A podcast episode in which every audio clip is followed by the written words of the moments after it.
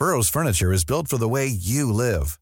From ensuring easy assembly and disassembly to honoring highly requested new colors for their award-winning seating, they always have their customers in mind. Their modular seating is made out of durable materials to last and grow with you. And with Burrow, you always get fast, free shipping.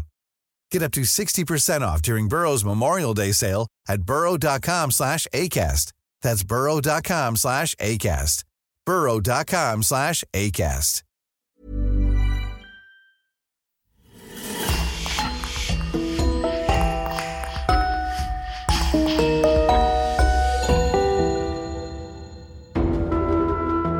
Bonjour et bienvenue pour une nouvelle affaire criminelle. Un grand merci à nos abonnés VIP sur lecoinducrime.com, Sylvie, Valérie et Audrey. C'est grâce à elles que nous pouvons vous proposer des épisodes inédits. N'oubliez pas que vous pouvez aussi simplement et rapidement débloquer des dizaines d'épisodes inédits en vous abonnant directement sur Apple Podcast. C'est important pour nous car, comme vous le savez, le coin du crime survit à 100% grâce à nos auditeurs. On vous remercie donc infiniment et on commence. Dans les années 70, à Washington, une série d'enlèvements et de meurtres brutaux visant des femmes plonge la population dans la terreur. Sur une période de 5 ans, le mystérieux et dangereux prédateur va brouiller les pistes des enquêteurs, manipuler ses victimes et réussir à échapper à la justice. Quand il est finalement arrêté, c'est une onde de choc qui secoue l'Amérique tout entière, car derrière la façade bien vernie du gendre idéal, du brillant étudiant en droit, elle s'apprête à découvrir un monstre sanguinaire sans précédent. Je vous invite à découvrir ou redécouvrir avec moi la sulfureuse et terrible affaire Ted Bundy, The Lady Killer.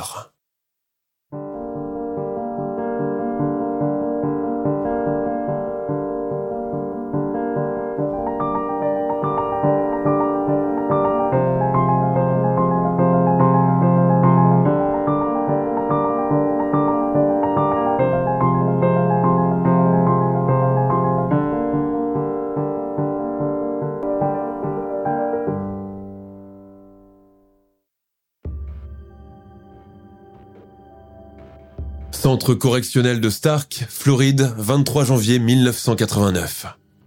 Le docteur James Dobson et son caméraman, escortés d'un policier, traversent les longs couloirs froids et gris de la prison de Stark. Ils ne comptent même plus le nombre de fois où ils sont passés par une porte automatique dont l'ouverture n'est permise qu'en composant un nombre codé. Ils ne comptent même plus les fois où ils ont dû être fouillés méticuleusement par un vigile, dégainant à chaque passage leur carte d'identité, leur autorisation de visite, le contenu de leur poche, qui leur a d'ailleurs été confisqué jusqu'à la fin de la visite, à savoir portefeuille, montre et paquet de cigarettes. Il faut dire que la veille, James Dobson n'a pas réussi à fermer l'œil de la nuit. Il a attendu ce jour depuis plusieurs mois. Il a fait une demande spéciale, a patienté plusieurs semaines pour avoir la réponse du ministère de la Justice et du directeur du centre correctionnel, scrutant chaque matin par la fenêtre l'arrivée du facteur. Maintenant qu'il est devant le fait accompli, toute l'adrénaline est retombée. Et la seule envie qu'il a en ce moment, c'est de rebrousser chemin, remonter dans sa Chevrolet et foncer chez lui. Toujours précédé du policier, Dobson débouche finalement sur un hall un peu étroit, éclairé d'un néon blanc diffusant une lumière opaque et puissante. Là, juste derrière la porte, il l'attend. Le policier ouvre la porte, fait passer le docteur Dobson et son acolyte, puis la referme à double tour. Après cela, il va se poster derrière le caméraman pour vérifier l'installation du matériel d'enregistrement, le branchage des micros et la lumière. L'atmosphère est silencieuse, pesante, chargée d'une tension à couper au couteau. Toutefois, la pièce ressemble à une salle de lecture quelconque d'une bibliothèque de quartier. On pourrait presque oublier qu'on est dans une prison de haute sécurité. En voyant arriver le docteur Dobson, l'homme assis à la table se lève et lui tend la main. Son poignet est encore marqué par les menottes. Il porte la combinaison orange des prisonniers et un t-shirt blanc bien repassé. Contrairement à la plupart des détenus américains qui deviennent obèses avec le temps à cause de la malbouffe et du sédentarisme, l'allure de ce prisonnier est athlétique, son visage est agréable, il est rasé de près et ses cheveux châtains et bouclés sont bien coiffés. Vraisemblablement, il a tenu à se montrer sous son meilleur jour pour cette interview. Théodore Bundy. Mais vous pouvez m'appeler Ted. Je suis ravi de faire votre connaissance, docteur Dobson, déclare-t-il sur un ton amical. Le docteur Dobson lui serre la main avec raideur. Ancien pédiatre reconverti en pasteur évangélique qui a longtemps milité contre l'avortement et l'homosexualité, il est très ébranlé par l'allure ordinaire de l'homme qu'il s'apprête à questionner pendant plusieurs heures. À cet instant, le caméraman arrive pour brancher les micros. On se racle la gorge, on ajuste sa posture, on essaye de prendre un air naturel. La caméra tourne. L'interview peut commencer. Ted, il est à peu près 14h30, votre exécution est prévue pour demain matin à 7h. Ma question est, qu'est-ce qui vous traverse l'esprit? À quoi avez-vous pensé ces derniers jours? demande Dobson. Ted Bundy répond. Je ne vous mentirai pas en disant que c'est quelque chose que je peux contrôler, ou, que j'ai réussi à accepter. Mon humeur change à chaque instant. Il y a des moments où je suis parfaitement serein et d'autres où je suis terrorisé. Je compte utiliser les quelques heures qui me restent à vivre aussi fructueusement que possible. Cela aide à vivre l'instant présent, pourvu qu'on l'utilise de manière productive.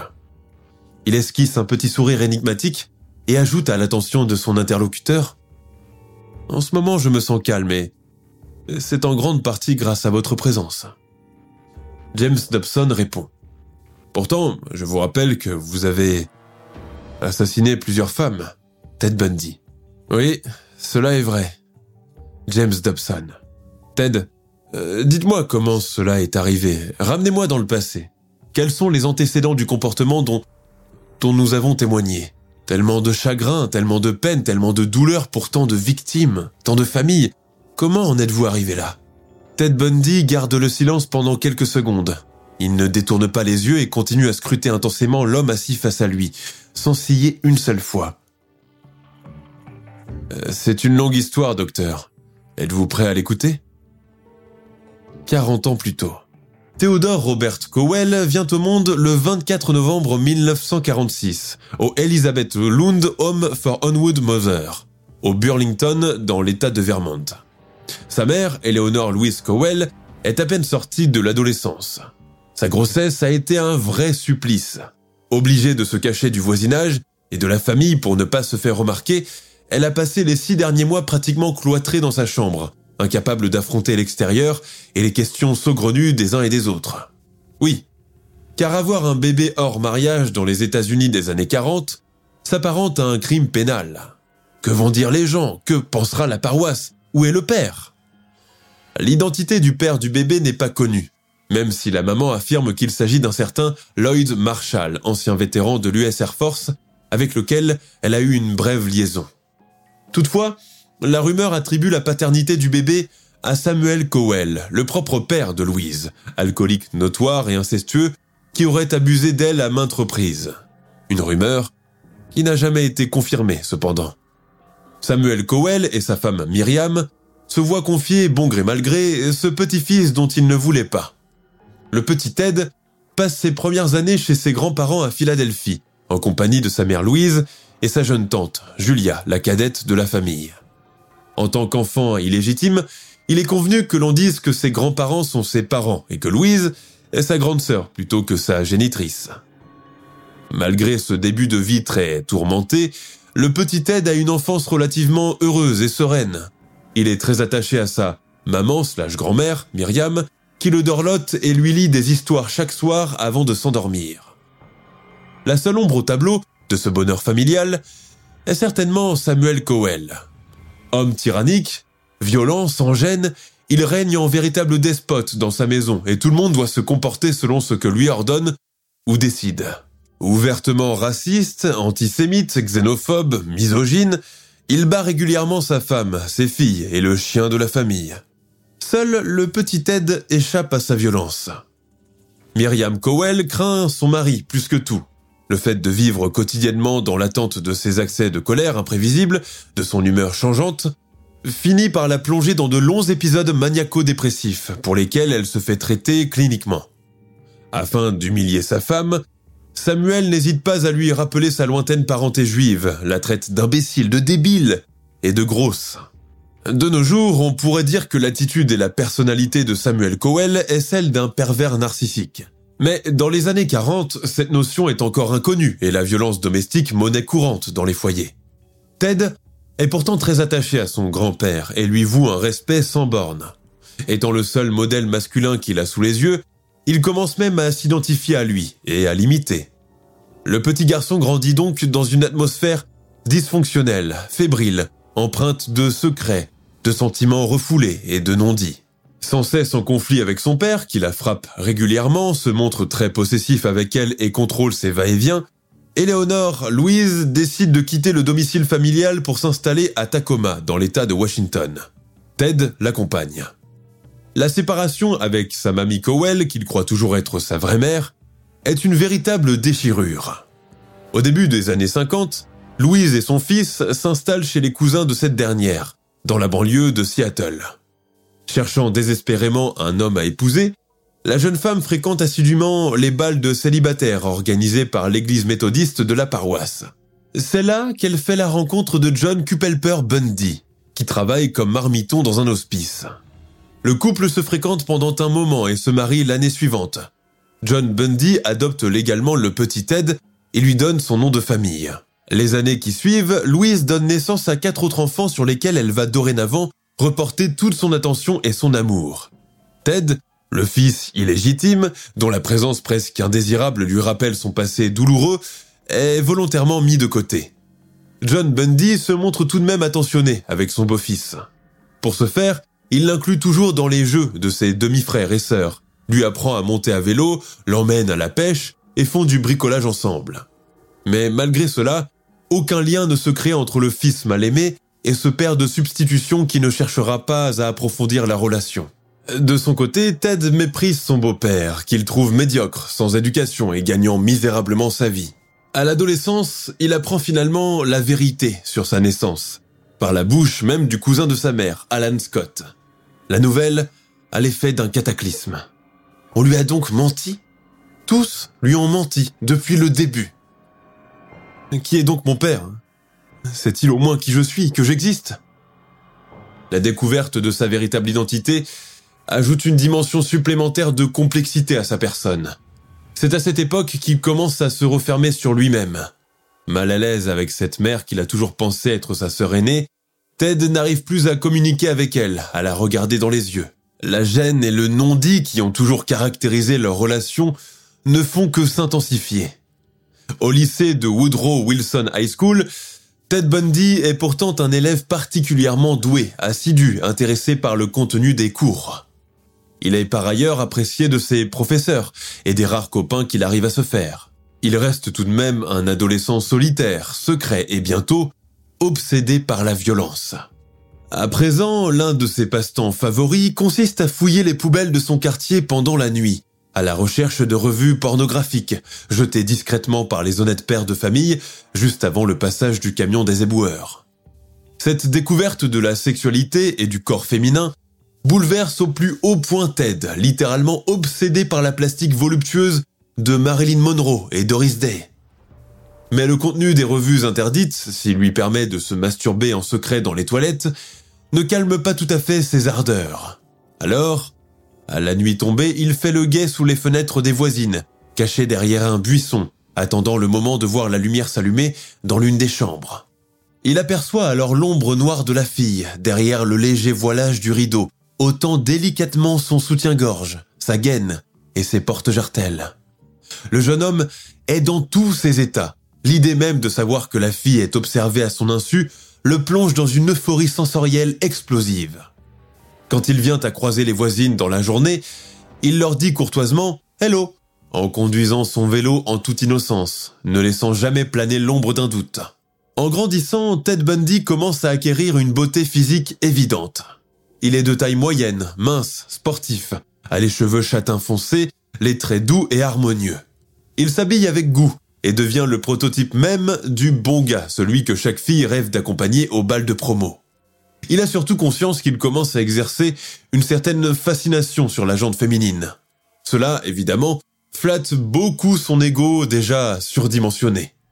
Pour entretenir son physique de jeune premier, Ted Bundy pratique le ski autant que possible. Mais souvent à court d'argent, il n'hésite pas à dérober le matériel et même à falsifier une carte d'adhérent dans un célèbre club de glisse à Mount Baker. Pris en flagrant délit, il est conduit devant la justice où il écope d'une petite peine avec sursis. Arrivé à l'âge de 18 ans, son casier judiciaire est à nouveau vierge, comme le préconise la loi de l'État de Washington. Cela ne l'encourage pas à s'arrêter pour autant. Durant la deuxième moitié des années 60, le jeune homme, âgé de 20 ans, se passionne pour la langue chinoise. Alors, il s'inscrit au département des études orientales de l'Université de Washington. Cette entrée dans la vie adulte et estudiantine marque un tournant décisif dans son comportement. Bundy veut tout apprendre, s'intéresse à tout et fait preuve d'une grande intelligence. Il réunit toutes les qualités pour réussir. Dans le campus de l'Université de Washington, il se fait remarquer pour son éloquence remarquable, son érudition et ses bonnes manières. Grâce à cela, il est élu président du club de débat. Sa personnalité charismatique et son apparence séduisante contribuent beaucoup à masquer ses tendances voyeuristes. Durant l'année 1968, la campagne électorale bat son plein. Le jeune étudiant, fort de ses capacités de locution, devient bénévole dans le bureau de la campagne présidentielle pour le parti républicain du célèbre homme d'affaires Nelson Rockefeller. Pendant l'été de la même année, il fait partie de la délégation républicaine qui se rend en Floride pour la tournée électorale des États sudistes, tournée qui inclut entre autres l'Alabama, le Mississippi, la Louisiane et le Texas. C'est pendant cette période riche en événements que Ted Bundy fait la connaissance de Stephanie Brooks, une jeune étudiante en droit international. Le couple reste ensemble pendant quelques temps, mais la jeune femme finit par se lasser de lui et de son égocentrisme et rentre chez sa famille en Californie. Teddy, je t'aime bien, tu sais. Mais nous ne sommes pas faits pour être ensemble. J'ai l'impression parfois d'être en présence d'un gamin. La rupture est très mal vécue par Ted, qui est encore très amoureux d'elle. Dévasté, il laisse tout en plan, et la campagne électorale de Rockefeller et ses aspirations politiques. À la place, il met le cap sur le Colorado, histoire de faire un break et oublier sa douloureuse rupture amoureuse. Par la suite, il va rendre visite à ses grands-parents Cowell à Philadelphie, récupère par la même occasion son certificat de naissance à Burlington, avant de rentrer à Washington chez sa mère et son beau-père. Au début des années 70, Bundy rencontre une certaine Elizabeth Klopfer, femme divorcée et beaucoup plus âgée que lui, qui travaille comme secrétaire à l'université de médecine de Washington DC. Les deux deviennent rapidement amants. Leur relation est cependant problématique, notamment à cause des nombreuses infidélités de Lizzie, comme il la surnomme. Cependant, ils ne se séparent pas et Ted finit par s'accommoder de la situation. C'est à l'âge de 25 ans que ce touche-à-tout, jamais à court d'idées, trouve enfin sa vocation, la psychologie. Il se réinscrit à la faculté et s'investit énormément dans ses études, ce qui lui vaut l'admiration de ses professeurs et le statut de chouchou de l'amphithéâtre. Soucieux de plaire, avide d'attirer l'attention, il est sur tous les fronts, infatigable. Et on l'écoute, et on l'admire aussi, surtout les filles. À côté de ses études, Bundy fait beaucoup de travail associatif en relation avec son cursus. C'est ainsi qu'il devient auditeur dans une cellule d'assistance suicide dans un centre de Seattle. Ted prend les coups de fil, discute patiemment des heures durant avec des inconnus sur le point de se couper les veines ou d'ingérer du décapant. Il conseille, écoute, avec une sagesse et un dévouement sincère. Cette attitude ne manque pas d'attirer l'attention d'Anne Roule, une policière qui l'assiste un jour sur deux dans la cellule de crise. Entre le jeune étudiant plein de ressources et cette femme flic rodée au danger de la vie, se noue une amitié sincère et réciproque. En juin 1972, Bundy obtient avec les honneurs son Bachelor of Arts, l'équivalent d'une licence universitaire. Il consacre tout son été à la campagne électorale du sénateur républicain Daniel J. Evans. Son zèle paye et l'année suivante, il est nommé assistant de Ross Davis, le président du Parti républicain de Washington en personne. Ross Davis apprécie beaucoup Ted et est convaincu qu'il fera un long chemin dans la politique et qu'il est destiné à un brillant avenir. Grâce aux lettres de recommandation du sénateur, le jeune diplômé est admis à l'Université de droit de Seattle. Alors qu'il se trouve en Californie pour les besoins de la campagne électorale, Bundy rencontre par hasard son ex-petite amie, Stephanie Brooks. La jeune femme, qui a rejoint entre-temps la communauté hippie de Sacramento, passe ses journées à fabriquer des colliers, jouer de la guitare, fumer du hashish et peindre des banderoles Stop War in Vietnam Now. Ted, mais tu as drôlement changé, s'exclame-t-elle en tirant une taffe de sa cigarette roulée. Le jeune homme se rengorge dans son costume cravate bien repassé et passe ses mains sur ses cheveux coiffés au gel. L'étincelle amoureuse se rallume instantanément et en l'espace de quelques jours, le couple se remet ensemble, sans rancune. La jeune hippie trouve son amant bien changé, il est plus mature, plus sérieux, plus engagé qu'il ne l'a jamais été auparavant. Cela est dû certainement à ses nouvelles responsabilités d'assistante du sénateur Davis. Le couple décide d'emménager ensemble. Pour ce faire, Stephanie Brooke laisse tout en plan pour suivre son brillant petit ami à Seattle, pendant la rentrée universitaire de 1973. Les premiers jours en tête-à-tête sont idylliques. Très vite, le sujet du mariage est évoqué, le projet de l'achat d'une maison et du nombre des enfants qu'il souhaiterait avoir. Ted Bundy présente même sa petite amie au sénateur Davis. C'est ma fiancée, déclare-t-il fièrement. Elle lui serre plus étroitement les doigts, les deux échangent un regard amoureusement complice. Stéphanie s'investit beaucoup dans la relation. De son côté, Ted commence à se désintéresser de ses études de droit, beaucoup plus cadrées et abruptes que les études de psychologie, avec des professeurs sévères et des listes interminables de décrets et de lois à prendre par cœur. Alors, il commence à sécher volontairement les cours, prétextant à chaque fois une maladie, un empêchement, jusqu'à ne plus y aller du tout. Alors que Stéphanie se trouve en visite chez sa famille en Californie, Ted coupe tout contact avec elle, ne répond plus à ses lettres, ne prend plus ses coups de fil, ne répond plus aux messages qu'elle laisse désespérément sur son répondeur. C'est Stéphie, Ted, si tu es là, décroche s'il te plaît, je dois te parler. C'est très important. Ted, je sais que tu es là. Décroche ce foutu téléphone, il faut qu'on parle. Ted, je ne comprends pas ton attitude. Tout allait bien entre nous et là, tout à coup, tu arrêtes tout. Tu me fuis, euh, qu'est-ce qui t'arrive? Tu es avec une autre nana, c'est ça? À vous. Mais ses supplications et ses tentatives pour renouer restent vaines. À partir de ce moment, le couple ne se reverra plus jamais. Un an plus tard, 4 janvier 1974. Au campus de l'université de Seattle, c'est le grand retour des vacances de Noël. Dans le couloir du bâtiment des filles, on s'embrasse, on se souhaite la bonne année et on montre les cadeaux qu'on a ramenés de la maison. Hawkman, vêtements, gâteaux, chaussures, patins à glace, lingerie, set de bain, etc. Johnny Lenz, 18 ans, quitte le brouhaha du hall et descend dans sa chambre située au sous-sol. Elle a fait 6 heures de route depuis le Colorado où elle a passé ses vacances en famille. Elle dépose son sac sur son lit et commence à ranger ses affaires dans l'armoire. Johnny pratique la danse classique et pour Noël, elle a reçu une nouvelle paire de ballerines en satin rose cendré. Elle compte les essayer dès demain au gymnase. La journée et le trajet ont été longs. La jeune fille prend une douche rapide, enfile son pyjama et se met au lit. Vers 3 heures du matin, alors que le bâtiment des filles est plongé dans le noir, la porte de la chambre de Johnny s'ouvre doucement. L'individu entre à petits pas. Armé d'une barre de fer, il frappe violemment la tête de la jeune fille, qui se réveille en sursaut, blessée, complètement déboussolée, incapable de savoir ce qui lui arrive, ni comment cet homme inconnu a réussi à pénétrer chez elle. Mais son cauchemar ne fait que commencer. L'homme la viole, puis il emploie un spéculum pour lui infliger des blessures vaginales. Johnny Lenz, inconsciente après un deuxième coup sur le crâne, ne bouge plus. Elle est découverte le lendemain matin par une amie et est transportée en urgence au General Hospital de Seattle. Johnny reste dix jours dans le coma. Elle présente plusieurs lésions cérébrales et de graves blessures au niveau de ses parties génitales. Elle ne sortira pas indemne de cette tragédie et gardera un handicap à vie.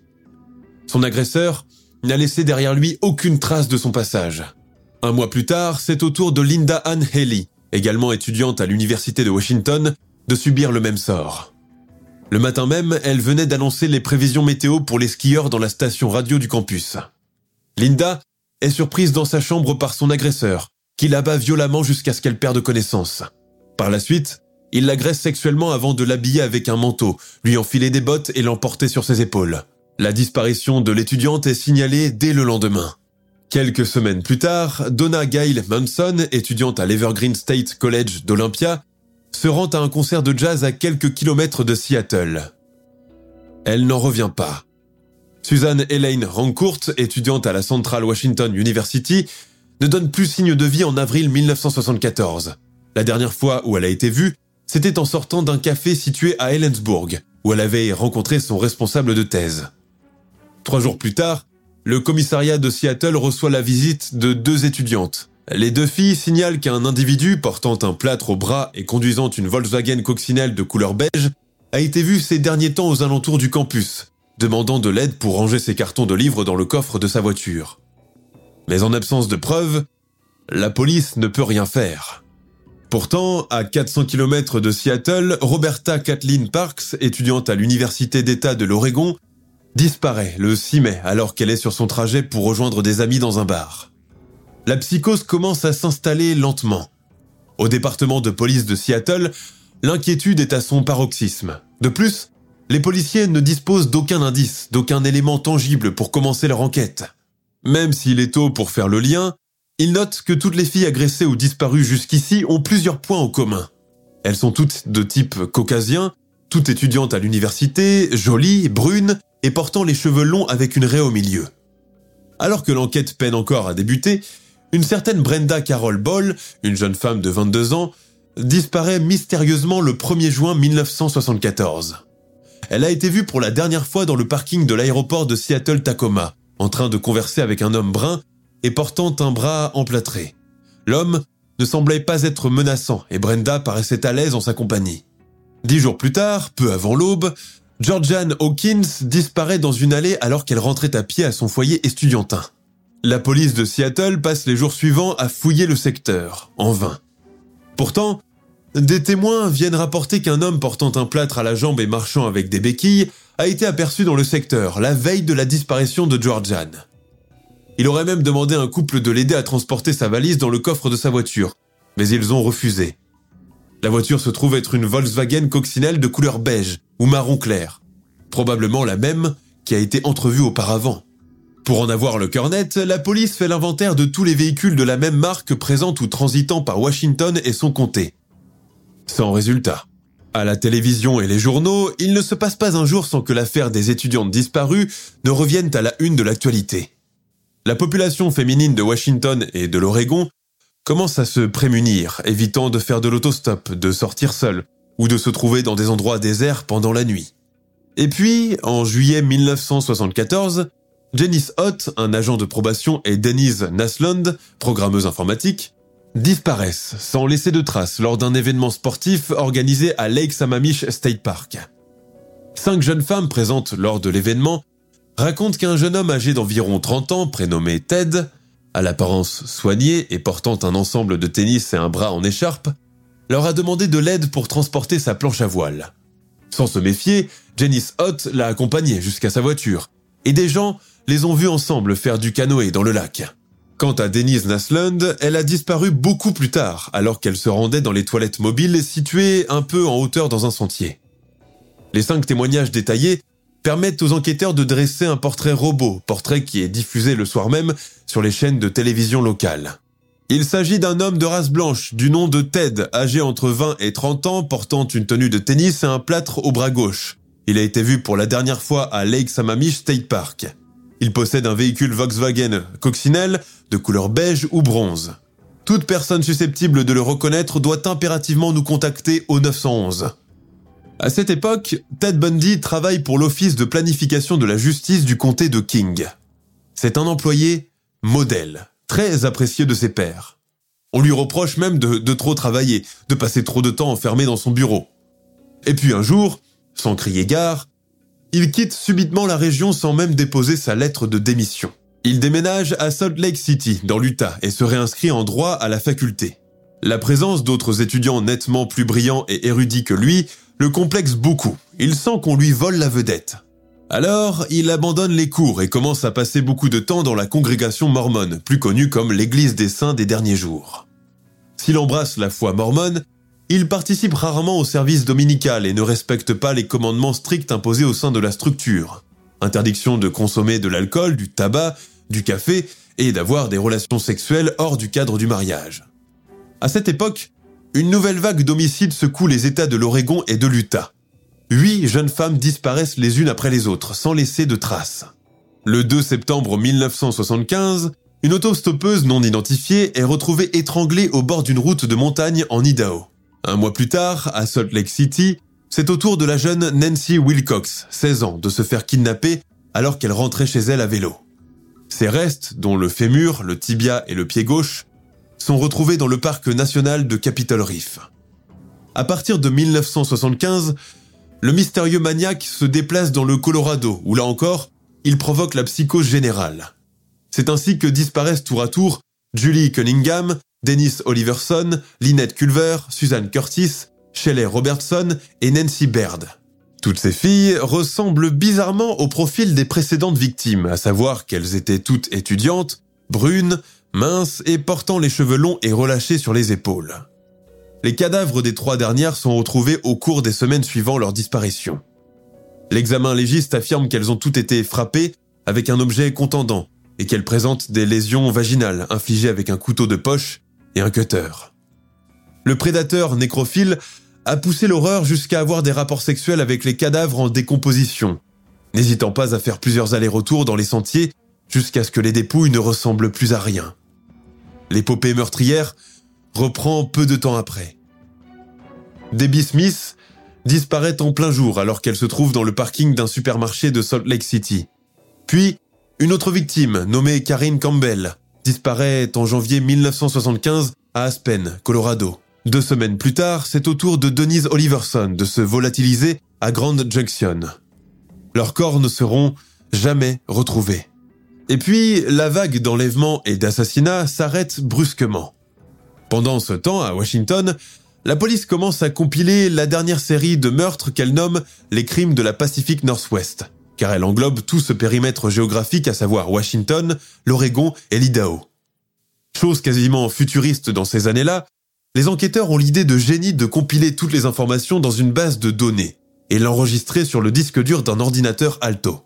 Les policiers de Seattle se plient à un travail de fourmi, passant des jours entiers à taper des listes comportant les noms des disparus, les coordonnées des membres de leur famille, leurs amis, leurs collègues, etc. Dans un deuxième fichier, ils saisissent tous les propriétaires de coccinelles Volkswagen répondant au nom de Ted, et demeurant dans le périmètre de la Pacific Northwest. Ils ajoutent aussi une troisième liste avec le nom de tous les délinquants sexuels de la région et lancent enfin leurs recherches. Résultat des courses, le nom d'un certain Ted Bundy apparaît plusieurs fois dans les listes des suspects potentiels. Ils ignorent qu'au même moment, à plusieurs kilomètres de là, un policier du nom de Rob Hayward vient justement de l'arrêter dans la banlieue de Salt Lake City.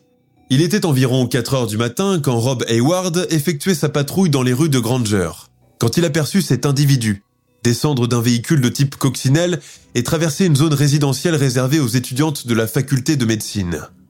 Quand il a vu le policier, il est remonté immédiatement dans sa voiture et a pris la fuite. S'engage alors une course-poursuite entre lui et l'agent de l'ordre qui finit par le cerner et pointer son arme sur lui. Les mains en l'air et descendez du véhicule.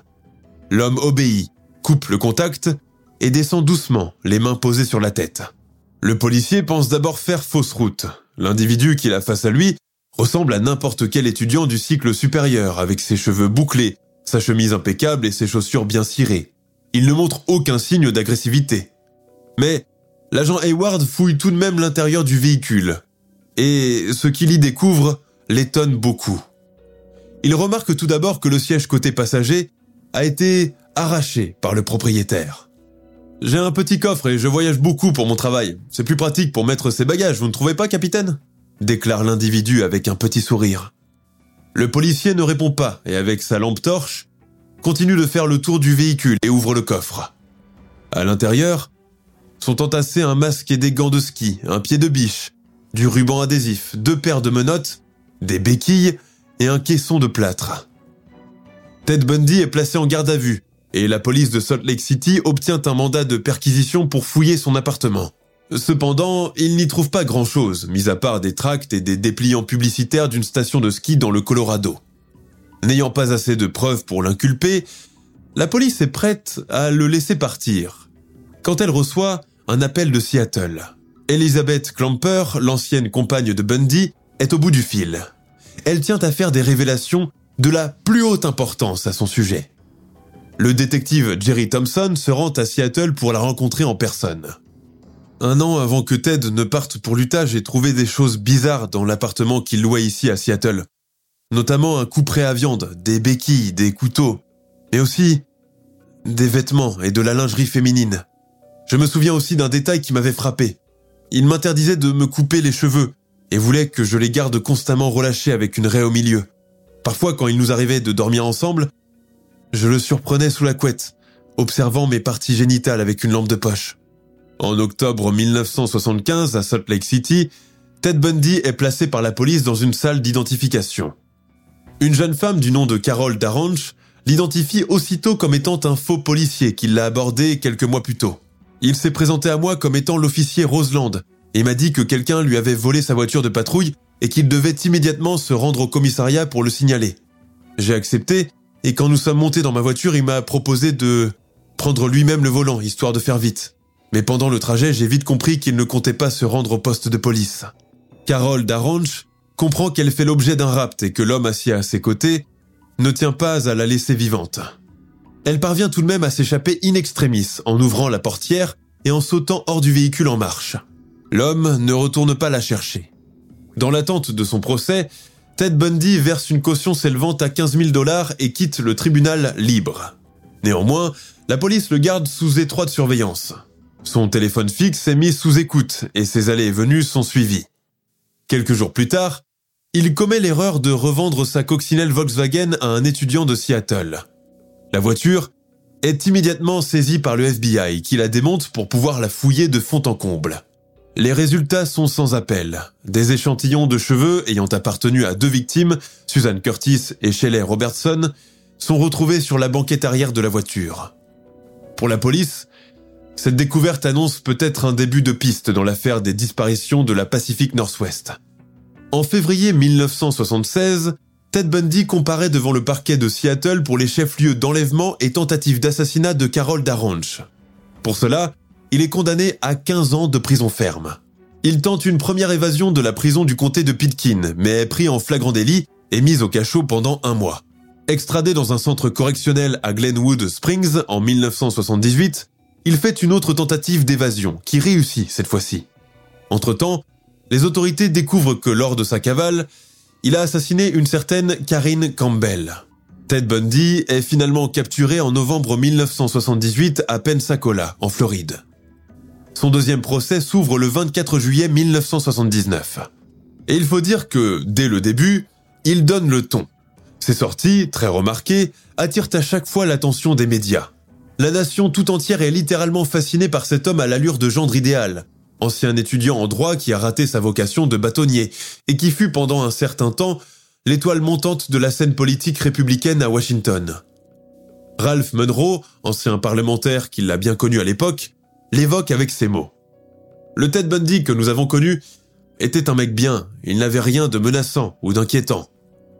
Son procès, qui attire l'attention du public du monde entier, est un spectacle médiatique sans précédent.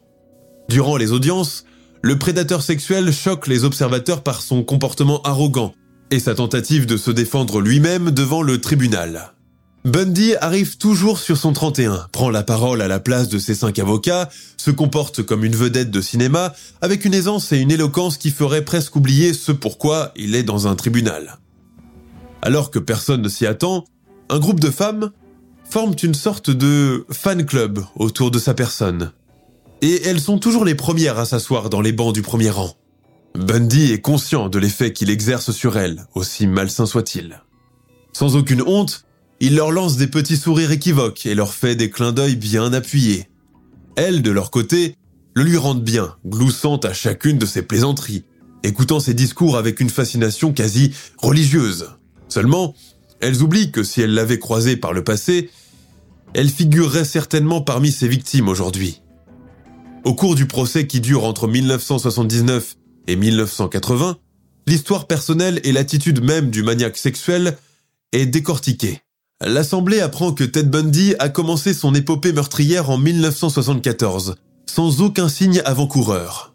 À cette époque, il menait une vie parfaitement ordinaire, en couple avec une charmante jeune femme, étudiant le droit et prenant activement part à la vie politique. Si on veut néanmoins situer la période des premiers meurtres, ce serait à l'époque où son ex-petite amie Stephanie Brooks a rompu avec lui. Par la suite, j'ai cherché son visage chez toutes les filles que je croisais. Avec sa personnalité charismatique et son apparence séduisante, Bundy n'avait aucune difficulté à piéger ses victimes et endormir leur méfiance. Pour ce faire, il avoue avoir utilisé des stratagèmes élaborés pour les attirer, se faisant parfois passer pour un policier ou en utilisant des plâtres pour feindre une blessure et demander de l'aide pour charger des objets lourds dans sa voiture. Par la suite, les victimes étaient conduites dans un lieu désert, idéalement dans un bois, où il les matraquait, les violait, puis les étranglait. Parfois, après les avoir tués, il revenait le lendemain pour les prendre en photo, faire l'amour avec les cadavres, puis il rentrait chez lui. Ce processus pouvait durer des jours, généralement jusqu'à la décomposition totale des corps. Pour moi, le paroxysme du plaisir sexuel est de voir une jolie femme, menottée et la peur dans les yeux. Déclare-t-il devant un juge, des avocats et une audience complètement dégoûtée. Sur le plan chronologique, sa période la plus meurtrière se situerait entre 1974 et 1978, période où il libère le monstre sanguinaire qui sommeille en lui. Au total, Bundy aurait fait au moins 35 victimes dans 5 États américains. Washington, l'Oregon, l'Utah, l'Idaho et le Colorado.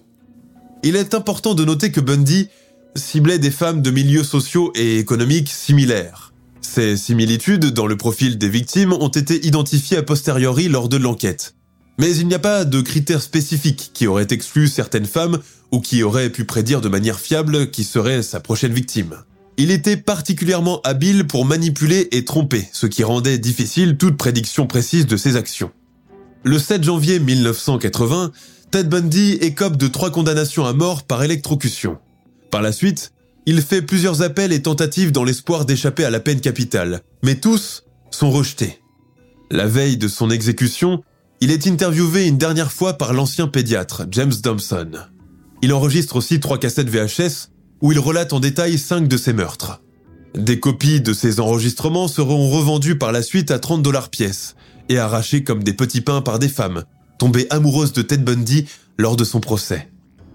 Le matin du 24 janvier 1989, dans la prison de Stark, en Floride, un peu avant le lever du soleil, le bourreau s'affaire déjà dans la salle où aura lieu la mise à mort. Des milliers de personnes à travers les États-Unis attendent et redoutent en même temps ce jour depuis plusieurs années. Après dix ans passés dans le couloir de la mort, Ted Bundy s'apprête à affronter son destin. Quand arrive le moment d'entrer dans la salle d'exécution, il perd tout de sa superbe.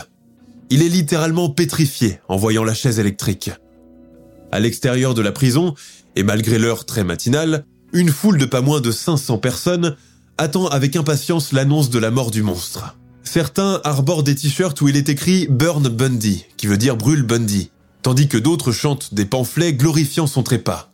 Puis, le compte à rebours commence. 10, 9, 8, 7, 6, 5, 4, 3, 2, 1, scande la foule en chœur. À 7h16 précise, le bourreau appuie sur le bouton. Un courant de 2000 volts traverse le corps de Ted Bundy. Une minute plus tard, le tueur en série le plus prolifique des États-Unis est déclaré mort. Dehors, les festivités peuvent commencer, un véritable carnaval. Les Américains se sont enfin débarrassés de l'adversaire, symbole ultime du mal. Ted Bundy emporte avec lui dans la tombe de nombreux secrets, et la véritable étendue de ses actes demeure inconnue jusqu'à aujourd'hui. Sa terrifiante histoire reste une étude fascinante de la dualité humaine. Comment un individu charismatique, intelligent, destiné à une brillante carrière en politique, a-t-il pu se transformer en un tueur en série insatiable. Sa capacité à tromper et manipuler ses victimes, combinée à son charme, mais aussi son modus operandi, unique, combiné à sa personnalité double, a rendu Bundy particulièrement difficile à appréhender pour les autorités. Il est important de noter que les détails spécifiques des crimes de Ted Bundy sont souvent difficiles à établir avec précision, en raison de la complexité de son histoire criminelle et de la manipulation constante de la vérité de sa part. De plus, comme il a été exécuté en 1989, certains détails exacts peuvent avoir été perdus ou déformés au fil du temps. L'ancienne policière, Anne Rule, qui l'a personnellement connue par le passé, lui consacre un best-seller intitulé The Stranger Beside Me, adapté dans un film documentaire éponyme.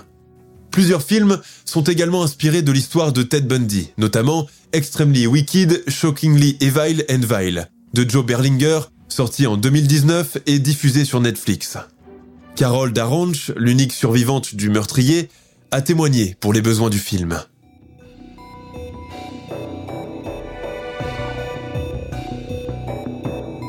Nous sommes à la fin de notre émission du jour. N'hésitez pas à écouter les autres émissions du podcast et à prendre 5 secondes pour nous laisser un 5 étoiles sur iTunes. C'est vraiment très important pour nous. Vous pouvez aussi vous abonner pour ne pas rater les prochains épisodes et nous suivre sur Facebook pour nous en proposer de nouveaux. Merci et à bientôt.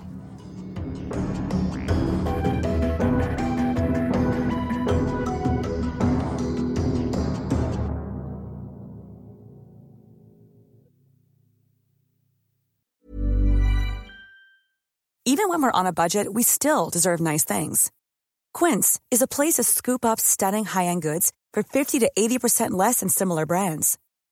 They have buttery soft cashmere sweaters starting at $50, luxurious Italian leather bags, and so much more. Plus, Quince only works with factories that use safe, ethical, and responsible manufacturing. Get the high-end goods you'll love without the high price tag with Quince. Go to quince.com slash style for free shipping and 365-day returns.